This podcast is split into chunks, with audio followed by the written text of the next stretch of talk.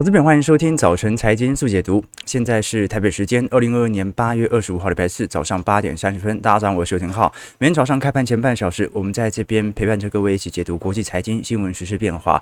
我们看到昨天美国股市是做一个呃震荡的格局，不过因为联总会主席鲍尔在今天上午应该就会针对全球央行年会来发表谈话了啊，所以很有可能盘中哦台北股市。或者是美股电子盘就开始有一些比较明显的波动了。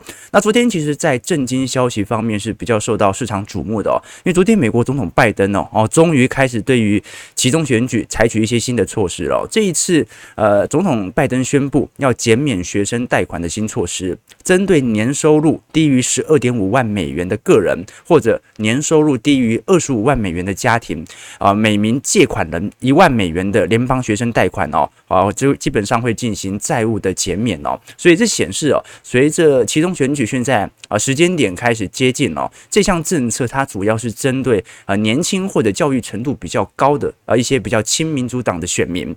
不过，因为现在就是要撒钱的意思了嘛，会不会对于在年底前开始产生新一波由财政刺激所造成的通膨呢？啊，光片也要理解哦。零八年金融海啸之后啊，也没有形成这么中长期的通膨啊，甚至一年到两年期的通，呃，都没有维持太久。原因为何？撒了很多钱呐，但是大部分的资产呢，其实都是流入到我们讲的虚体资产。啊，股票或者房市或者债市，而且当时呢也没有这个地缘政治上的很非常明显的紧缩冲突啊，啊，没有乌俄战事，也没有中国封城的问题，所以本轮哦是属于这种财政政策上的一个力度。你看过去几年啊，我们看到大基建计划。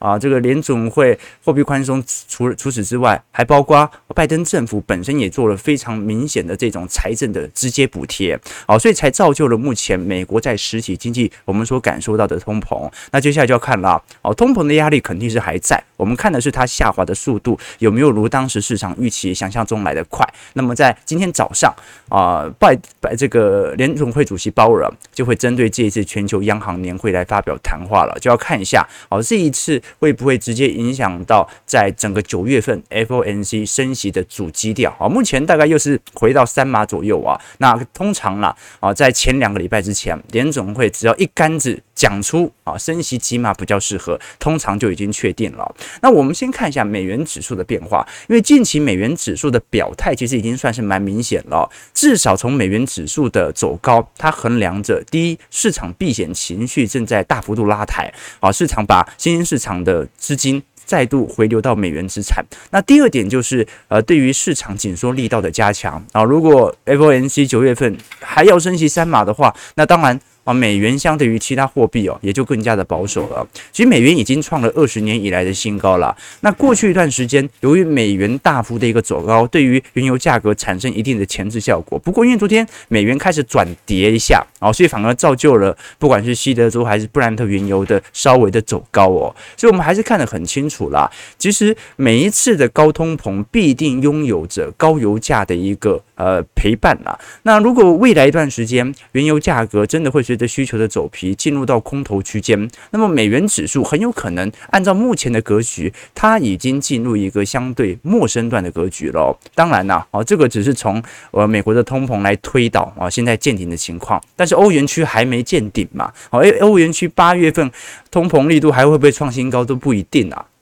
英国通膨都已经来到十个 percent 了，加上最近的能源荒哦，我们看到德国的能源的占比哦，现在来看哦，我们看到最无法进行这种能源啊产出的一个下滑的，其实就是天然气。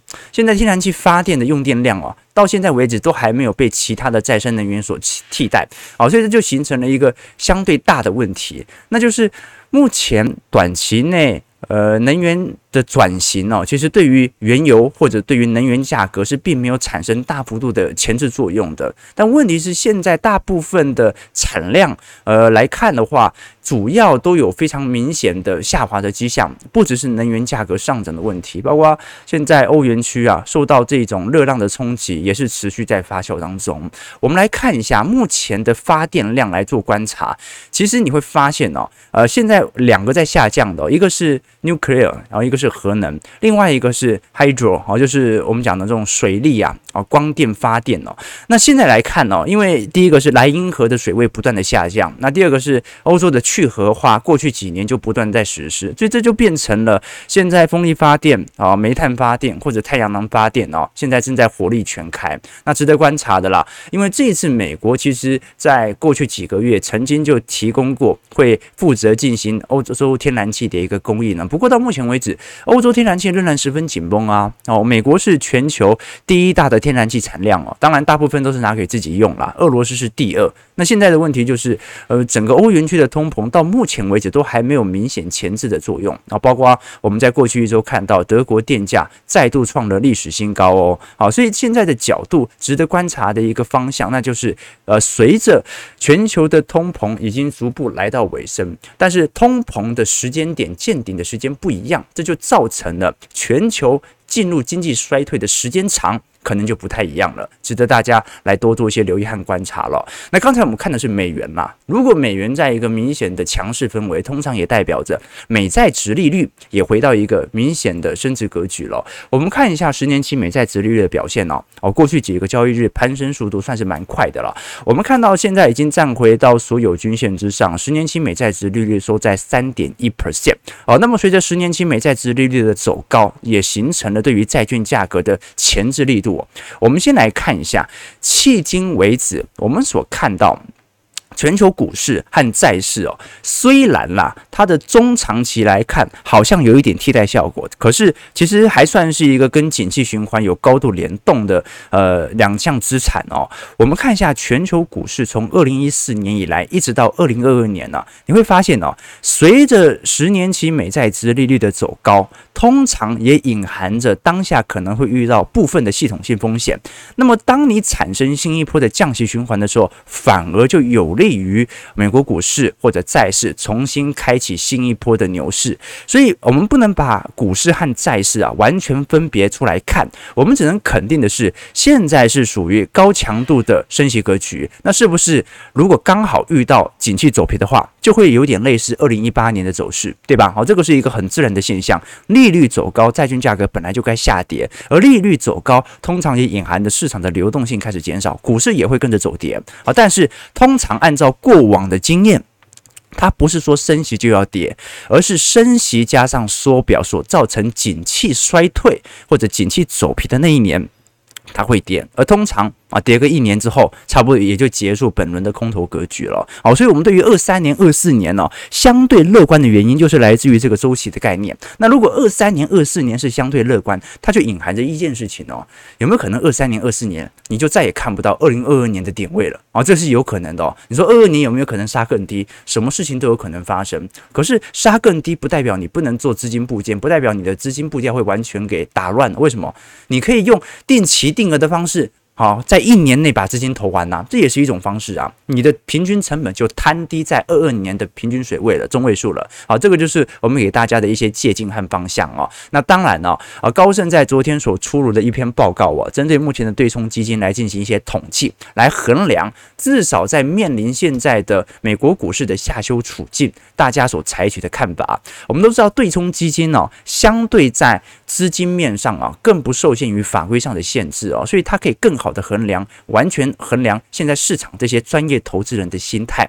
我们看到对冲基金哦，至少在过去一个季度哦，基本上是呃大幅降低了整体的持股量，但是它的乐观情绪反而在上升哦。什么意思啊？意思是对冲基金在过去一个季度啊，股票虽然开始有所减持，但是哦，它把这个科技股的压住开始有所扩大，而且大部分是以期权的方式，也就是说，呃，过去一个季度我们看到了专业的投资人哦，他认为这是一个标准的反弹行情，接下来还会再彻底，但他不想要放过这种强劲反弹的迹象，所以他反而是用期权高杠杆的方式来赚取报酬。那么现在为什么会下杀呢？哦，就他认为反弹行情稍微有所结束了嘛。好，所以这个是值得观察的一个迹象，就是过去一个季度啊。高盛现在进行回推嘛，当然有点事后论啊。现在证明啊，是当时所有的专业投资人都认为是短期反弹，那短期反弹他就不可能做大规模的建仓，但是他要赚取这个报酬，他就用期权，好，就用杠杆型的 ETF 来进行资金拉抬。好，那我们继续往下看哦。如果以全球的 GDP 增长来做观察的话，接下来其实就是看服务业能不能有所支撑了。我们看，因为美国 GDP 已经连续两个季度 GDP 负增长了，第三季应该会回到正成长，所以算不算衰退，那就有点模棱两可了。但是我们看得很清楚哦，目前正在明显走皮的，其实是以投资和出口最为明显。也就是说，啊，美国因为内部库存过高，所以标普五百指数因为有六成营收来自于海外，所以本身它就受到了获利的压缩。那第二点就是投资，现在市场对于资本支出的投入幅度是负增长哦，也就是说今年。啊，愿意进行扩厂的人开始明显的变少了。我们把全球经济成长率来做一些预估和观察。好，现在来看哦，全球在二二年的经济成长率大概还有二三点二 percent，以开发国家是二点五，美国是二点三，欧元区是二点六，日本一点七，新兴市场表现稍微好一点，三点六，中国是三点三。好，所以中国的经济水平成长今年可能会落后于全球的新兴市场国家哦。那台湾大概是三点七六。那我们刚才跟各位提到，因为现在哦，服务业哦。是非常重要，对于市场的主要的支撑力度。那进出口因为在第一季已经有点下滑了，那第三季、第四季因为库存过高的问题，可能不太有利于美国经济的发展。所以接下来一个季度，哦，我们如果看到就业率如果仍然维持在高档，失业率仍然维持在低档，然后美国没有产生严重的经济上的一个萧条的话，那么很有可能就是服务业撑住了本轮的啊景气的一个位阶啊，值得大家来多做一些观察。因为服务业啊，并不是因为它表现得太好，所以导致了现在美国经济还没有走入啊衰退，而是因为它过去就没有多好，所以它现在还在明显的上行轨道。我们看到从实质的服务消费量跟预测的服务消费量哦，我们看到在二零二零年以后，我本来大家是依循着一定的上升轨道，慢慢的往前递进，但是在二零二零年三月份的时候啊，实质服务消费啊突然高幅度的递减。而这个递减就形成了它的基期啊，过去两年相对落在比较低，所以到目前为止它也没有回到上升趋势线啊，只不过它比过去两年表现还要来得好。那商品市场就不一样了，商品市场是已经完全超过于二零二零年的水平，那现在正在进行大幅度的均值回归啊，所以这也就形成了过去我们一直跟各位解释啊，为什么现在美国失业率这么低？因为到目前为止啊，零售业。或者一些商业服务类、教育保健类、休闲住宿类的缺工率哦，都在明显的高档位阶哦，啊，这就是目前美国就业市场仍然呈现畸形繁荣的主要原因。好，我们看一下美国股市四大指数哦，昨天主要都是平盘做一些震荡了。道琼工业指数上涨五十九点，零点一八 percent，在三万两千九百六十九点，压回到半年线。标普上涨十二点零点二九 percent，是在四千一百四十点。纳指上涨五十点零点四一 percent，是在一万两千四百三十一点。标普百呃费半上涨一点九点零点零七 percent，是在两千八百六十六点。好，费半弹幅还是最弱的哦。那包括昨天我们所看到辉达的一些财报哦，呃，辉达这一次财报，老实说啦，不管是第二季财报还是下半年财测表现都算是蛮悲观的啦。虽然因为辉达是盘后才公布现在的这个财测和财报哦，所以呃盘后的股价我们还没列入哦。但是盘后现在是直接大跌了四点五七 percent 哦哦，昨天还微涨零点二四，结果盘后就直接大跌四点五七 percent。如果你以股价最高点往下回推，哇，辉达今年已经跌了四成三喽。它应该是费半的主流成分股当中表现算是最差劲的哦。那么，因为辉达这一次表示哦，现在包括 OEM 合作伙伴的库存水位的一个削减，关键你要这样想哦，啊，你想想看，从最下游的这种代工厂哦，你像广达、人保哦，啊，这个如果它的库存预测失误或者说预测的误差啊，稍微少了十个百分点。你到中游也少了十个百分比，到上游也少了十个百分比啊，到最后品牌商哦，它就会是一个非常大的库存上的落差。好，所以现在哦，市场上最为担心的就是哦，如果我们稍微每一家厂商都乐观一点点，都认为库存水位没那么高的话啊，那么事实上就会很恐怖了。所以现在辉达表示哦，作为一个比较保守的预估哦，本季的游戏和专业视觉化的营收都会持续的下探，那么库存的情况可能会比市场上想象的还要来的严重。我们来看一下辉达目前的库存水位。辉达现在的呃库存周转天数啊，大概是一百二十天左右啦。哦，那过去很明显呐、过去其实就七十到八十天，然后就七十到八十天，它就可以把它的显卡给卖掉。现在多少天啊？哦，现在快翻了一倍了，好像快翻了一倍。哦，所以各位可以理解哦，这一波的库存调整，我们预估是在明年第一季大概可以调整完。哦，那就要拭目以待了哈。就是说啊，现在大家都疯狂的把库存给调高，也许这是一个好现象。那如果我们从本益比来进行一些推估哦，其实会发现。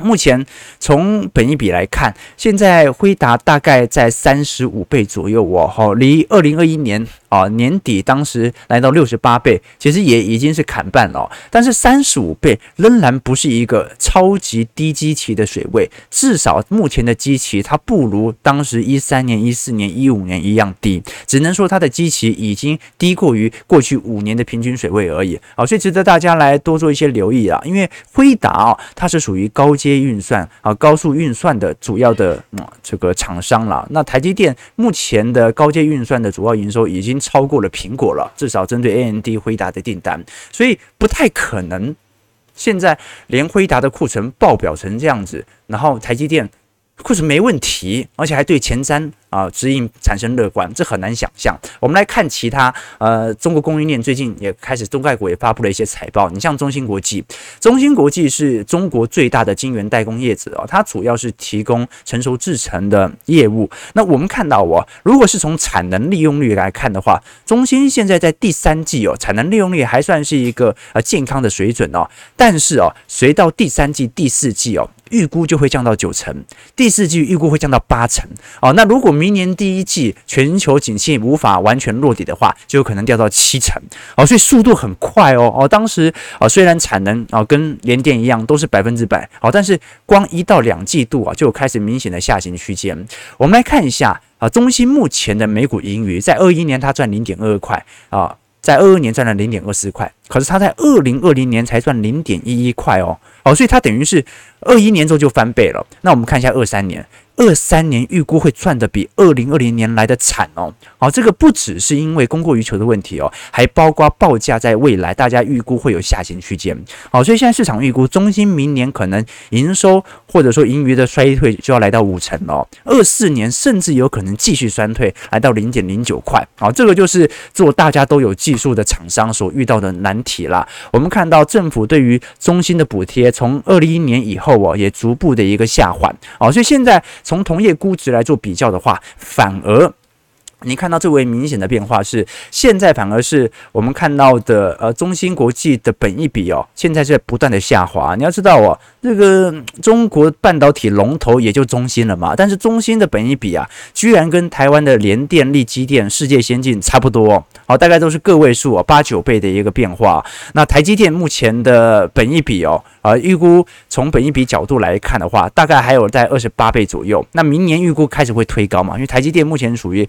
高度成长动能概念股哦，所以值得大家来多做一些观察啦。我们不管是从毛利率还是经营利润率来做观察，其实二三年都有可能是直接砍半的一个水平啊。所以呃，值得大家来多观察一下现在半导体库存水位的变化。半导体其实呃在面对库存水位周期的影响，往往是来的最大的啦。好，那我们今天礼拜四哦，通常。礼拜四都会来跟各位推荐一本书啊，今天我们推荐这本书啊，叫做《投资交易心理战》啊。其实书已经寄来很久了啊，但是这本书比较厚，所以好可能念比较久哦。好，那其实这本书的作者哦啊叫做 Jared Tender 哦，那其实他不算是一个专业的投资人，但是他是很多专业投资人的，我们这样这样子叫做 mental 这个 mentor 啊，就是呃心理教练。啊，就是基本上就是了解由心理所驱动的哦，这种不管是各行各业、运动员呐、企业家啊，有点类似智商师，但是他更强调于如何借由心理的方法论来帮助他旗下的客户能够成功。那这本书就是针对他在交易员的这些客户当中哦，所找寻到的一些明显的。方向哦，其实他在交易心理战当中哦，他把目前的交易心理分为三种心态啦。哦，第一种就是 A 级心理战，叫做学习性的错误啊，就是你一开始学就学错方向了。那 B 级心理战是轻微错误，C 级心理战是明显错误。所以他就是用啊，你可能会遇到的错误开始聊起。其实我们以前就跟各位聊过很多在投资上容易引起的心理上的误区啊。以前我们跟各位讲过一个展望理论嘛，前景理论哦。就是它有几个特点呢？四个特点哦。第一个特点就是，大多数人在面临获利的时候，往往是风险规避的，就有一种确定效益。而第二点是，大多数人在面对损失的时候，反而是风险喜好的。什么意思啊？就是你赚到钱之后啊，通常你会想要赶快获利了结，落袋为安。但是通常你在赔钱的时候啊，哎，你往往啊会想说，哎，可不可以摊平，未来把它赚回来？好，这个是常常有的心态，赚五块跟赔五块。市场的心态是不一样的，这就会形成你在投资判断的错误哦。因为照来讲，其实它是等量的钱嘛。那第三点是，大多数人在判断啊你的交易的时候啊，往往是由你的参考点决定，而不是由股价的好坏或者说股票本身发展的方向来决定。什么意思呢？就是你买台积电哦，大多数人可能不是因为台积电的前景好。而买了而继续持有它，大多数人哦，愿不愿意持有它，通常是哦，我买在五百五十块，现在跌到五百四十块，那我要不要卖？大多数人决定要卖的原因是那个价位，是那个参考点，而不是台积电是不是营收成长动能变差了，所以才去卖掉它。好，所以这也是一个问题哦。那最后一个就是，大多数人对损失相对于收益哦更加的敏感。好，就是你赚五十万跟赔五十万。赚五十万可能只能让你开心两天，但赔五十万可能可以会让你伤心两个月。好，这个就是大多数人哦对于投资交易心理的误区。那要如何克服这种误区呢？首先，你就必须要对于整个财经世界有一个最基础认知的观念。那看这本书就是一个很好的方向。那第二点呢，就是你要时时保持在一种明显客观、用宏观格局来看待这个市场的环境。啊，比如说听我们游艇号的财经号角，就是一个好的环境嘛。每天听，每天听啊，长远来看，哎，你就会对于整个市场开始有一个清楚的理解哦。我常跟投资朋友分享说，环境影响人哦，努力固然重要，但重点是要把自己放在对的地方。以前我跟各位讲过一句话嘛，人家开玩笑说，学钢琴的小孩不会变坏。我告诉你，想一下啊，是因为学钢琴比较有气质，所以他就不容易坏嘛。不，那是环境的问题嘛？啊，因为钢琴教室占据了你大量的课后时间，那你在那个环境，你想想看，钢琴教室有多少坏学生嘛？你很难想象钢琴老师刺龙刺凤多坏。所以哦，并不是说学了钢琴你的个性就会变好，是因为你下课就要赶去上钢琴课，你没有时间学坏，没有时间学打架。哦，你浩浩哥也一样嘛？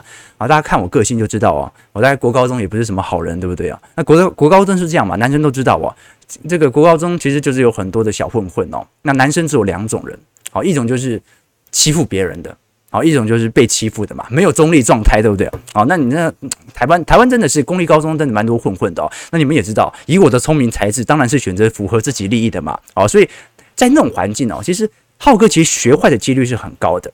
但为什么最后还是没有学坏？而且那时候考学测考的还可以，还可以考上公立大学哦。因为我爸会挑环境哦，补习班学费很贵，但他还是帮我挑了一个北车的补习班。你想想看哦，每天要坐火车到 M 八补习哦，M 八捷运站嘛，出来南洋街，哪里来的时间学打架？对不对？哦，那你基本上到补习班这种环境里头哦，坏学生也真的不多了哦，人家都是下课之后。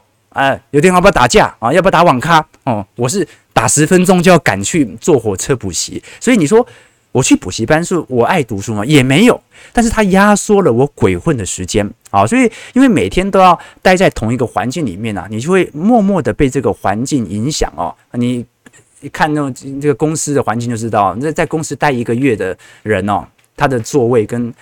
待十年的人，那个座位长得不一样嘛？那是是待十年的人，那根本就是一个仓库嘛。所以为什么后来念一念啊，可以开始比较念出瘾来啊，开始环境影响到念书的习惯哦。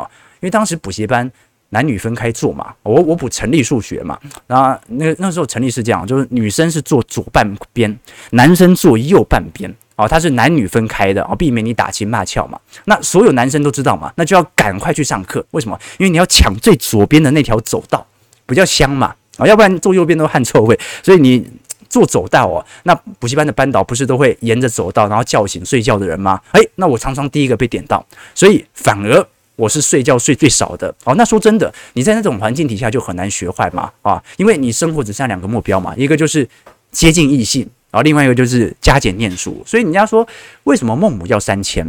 难道不能训练孟子在恶劣的环境中用功读书吗？哦，因为孟母知道嘛，环境会造就人，环境比努力还要重要太多。好，所以观众朋友要让自己处在一个对的环境、客观的环境哦，不要偏激的看某一个频道。其实我们的频道某种程度也有自己的主观思维，所以我也建议大家收听不同的节目，才可以塑造你自己的投资思维。好，讲多了哈，那不管如何，我们今天也抽出两位的名额。送这本《投资交易心理战》给各位，那当然更欢迎大家从这本书当中啊，直接买回家啊，获取更多啊更实用的一些交易的知识哦。好，那我们先来看一下台北股市的变化。其实台北股市外资已经连续八天来做卖超了，好，三大法人昨天卖了一百零一亿，台北股市最终下跌二十六点，收在一万五千零六十九点，成交量哦已经连续两天收到一千八百亿以下了，现在真的是窒息量啊。我们如果以景气监测指标来做观察，目前来看。哦，按照呃国发会的景气监测指标啊，大概已经下滑到三以下，也就是我们讲的紧缩周期，来到二点五。那现在预估呃二点九三，不好意思，二点九三。那现在预估整个市场上的一个氛围哦，如果它是一个自然的景气走皮，大概大概可能。台湾景气在今年第三季到第四季就真的有见底的机会在啊，因为台湾也算是新兴市场制造国了，好，所以它会也会优先反映于发达市场的一个好转。但是如果是二零零八年的系统性风险哦，那么整个下行周期可能还会来到一年左右哦，哦，现在只是刚刚好开始往下掉而已啊，所以值得观察的一件事情就是大家对于本轮下滑周期到底是一个系统性风险，还是对于一个景气收缩的一个判断哦，我我个人会觉得啦，如果大家大家真的觉得本轮的下修只是因为联总会的紧缩政政策所形成的下修，那么联总会它只要一改口，对不对？那股市就没有理由跌了，对吧？就联总会只要说不紧缩，就不会跌了。那联总会它会放任股市像零八年、零七年那样陷入系统性风险吗？诶，这就应该感觉很明显了。我们讲说 Don't fight the Fed，然后这就主要原因。好，那我们继续往下看台币的部分。台币哦，昨天已经收在三十点二块了啊，这完全是跌破三十块的关卡。也就是说，现在央行不守了啊，央行不守了。我们看到美元指数哦，因为最近的升值力度算是蛮猛的。你看欧元对美元今年已经跌超过。十二个 percent 了，好，这是二十年来首次跌破一比一哦。那亚币也蛮软弱的哦，人民币跌到两年来的新低。我们看到，不管是呃日元哦，还是新加坡币哦，其实都有非常明显的重贬力度。韩元今年都已经贬了大概有十二个 percent 哦。啊，那个台币哦，其实贬值力度还算不是特别明显的哦，大概贬值。九点一五 percent 而已哦，所以有没有补贬的力道啊？这个是值得大家来多做一些观察和留意的哦。其实从我们的这个。周边的经济体哦，以中国来看的话，因为目前中国的报酬率哦，或者说从实体的经济动能来看呢，它算是一个明显的下行区间。包括最近因为房贷利率的调降哦，更显示中国内部哦，尤其内需市场的疲乏。我们看到中国平均贷款利率哦，在第二季度已经降到了新低哦，现在大概四点四一 percent 左右。好，所以各国现在的利率水平和物价，我们来做一些观察。现在澳大利亚的通膨力度大概是五点四 percent。欧元区八点九，英国十点一，美国八点五。巴西是十个 percent，印度六点七，俄国是十五个 percent。那俄国没办法哦，好，这个是内部的经济政治力度的干预哦。中国大概在二点七左右，南韩是六点三，台湾大概三点三六哦。所以呃，台湾来看的话，如果是从新兴市场的比值，它大概算是一个中上水位啊，适度的一个通膨啦。哦，那如果我们以三大法人昨天来观察，因为外资已经卖了很多天了，哦，这一波卖差力道是稍微延迟的比较久一点点哦，外资。昨天卖了一百零一亿哦，连续八天卖超，已经卖了六百九十二亿了。那投信每天就买个十亿、二十亿哦，昨天买了二十一亿哦。所以，观众朋友哦，现在存股族还在接股票，还在接股票。但比较担心的一点是哦，你看台子期哦，小台现在啊，有一点完全翻多的迹象哦啊，所以现在真的是呃小台翻多，很容易真的会开高走低哦，非常容易开高走低哦，就是短期内呃再给你一些抛货的理由啊，抛到你不要不要了之后，我赶快再让你有一点多头的希望哦，所以现在呃整个散户的情绪的动态其实变化力度算是蛮明显的啦，值得大家来多做一些留意啊。不过我还是不认为呃，因为现在散户很聪明哦啊，现在可能真的是嗯你骗我几天，我隔天就全。全部转为空单了哦，这很容易产生的迹象哦。台北股市至少过去一年当中有这种很明显的变化啊，散户也不太愿意让你骗，对吧？哦，现在资讯越来越流通了。那最后我们看一下，呃，过去的股王啊，矽力 KY 哦，因为昨天是进行法说，那因为这次法说出来之后哦，现在呃有很多的美系的呃看法哦，开始有所动荡，有的人调高目标价，有的人调低目标价，可是因为矽力哦，它已经跌势已经维持相当长的一段时间了，而且过去一年来几乎都保持在所有均线以下做徘徊，所以它算是一个从技术面上啊十分弱势的氛围哦。但是如果我们从最近年度的营收净额来做观察，其实上半年表现的还算是不错哦，今年仍然有可能赚的钱仍然比去年多不少哦。我们看到矽力 KY 在第二季的财报毛利率还在五十三点五三 percent 哦，那么目前呃整体季增率是三十二点四 percent 年。增率三十七 percent，所以其实它还在一个明显的上行格局啊，这其实就隐含着市场对于下半年它的预估是十分悲观的，要不然其实财报表现得非常之亮丽哦。我们看一下库存周转天数，其实它也没有到一个非常离谱的水位哦。你看它当时在二零二零年第二季的库存周转天数是一百六十二天，现在在今年一季度也才一百二十六天而已哦。所以现在我们真实所面临的很有可能是因为类比 IC 目前在一个明显的下行区。间，我们看到类比 IC 在二二年哦一季度的整体成长哦是开始有明显的一个下滑迹象，那预估二三四都会有明显的一个走皮。那现在主要采用这些八寸的晶圆代工的类比 IC 哦，现在因为供需缺口缩小的力度感觉比较明显了。哦，所以大家又开始针对类别 IC，包括德州仪器哦，都有一些明显的下调。但数位 IC 就不同了，数位 IC 就我们讲到联发科啊那一类的，其实或者普瑞 KY。还在一个明显的上行区间，好，但是因为联发科现在主攻中国市场，被中国市场给拖累，好，所以这个是目前啊全球的 IC 的库存水位哦，还是有部分的脱钩的一个情况在。但是如果你总的来看的话，啊，如果从库存天数啊，大概已经逼临二零一八年的高点了。啊，我们看到现在的。呃，库存周转天数啊，在第四季就已经来到一百一十五天，搞不好在今年上半年早就已经超过一八年的水平了。好，所以各位可以观察啦，现在不管是车用 HPC 还是伺服器哦，基本上是全面性的库存调升啊，无一例外啊，值得大家多做些留意。好，我们最后来聊一下这本书啊，这本书《投资交易心理战》，作者是贾里德·坦德勒。刚才我们跟各位提到，因为他是国际认证的，他具有医学上的硕士，是心理战的教练。那客户选手，呃，客户的名单。有机构的交易员啊，有世界冠军的扑克选手，有企业家啊，有这种电竞软体或者对电竞的运动员哦。那其实他出版过很多书，不管是扑克心理赛局，还是相关，不管是。我们讲英雄联盟啊，心理状态啊这一类的书籍哦。那其实他主要写这本书的原因呢，就是因为他很清楚的理解，其实在整个投资交易，尤其在越短期的交易模式哦，越注重于心理素质的培养。所以是什么情况会导致你心理的改变呢？他认为哦，他观察这么多他旗下的交易选手哦，有几个呃优缺点啊，以及几个投资哲学哦，一定要搞清楚哦。呃，主要分为八个方面哦。第一个是什么原因促使你买入？第二个原因是什么情况下你会卖出？第三个是一项投资你获得良好报酬的时候，你会做什么？加仓还是减仓？第四点呢，是如何控制你整个资产的规模和比例的分配？你不可能只持有一档股票，你也不可能只持有股票资产，你可能持有债市，可能持有炸东资产。那第五点呢，是你的回报能不能经历历史性的重复规律？哦，这一点就很重要了。他说：“你赚了第一次，你赚了第二次，你赚了第三次，每次都成功，赚了第四次，好，赚到第九百九十九次，好，这段时间你会做什么？第一，扩大的杠杆；第二，扩大的资金，甚至去借钱。为什么？因为你是股神呐，你每次操盘都赢呐。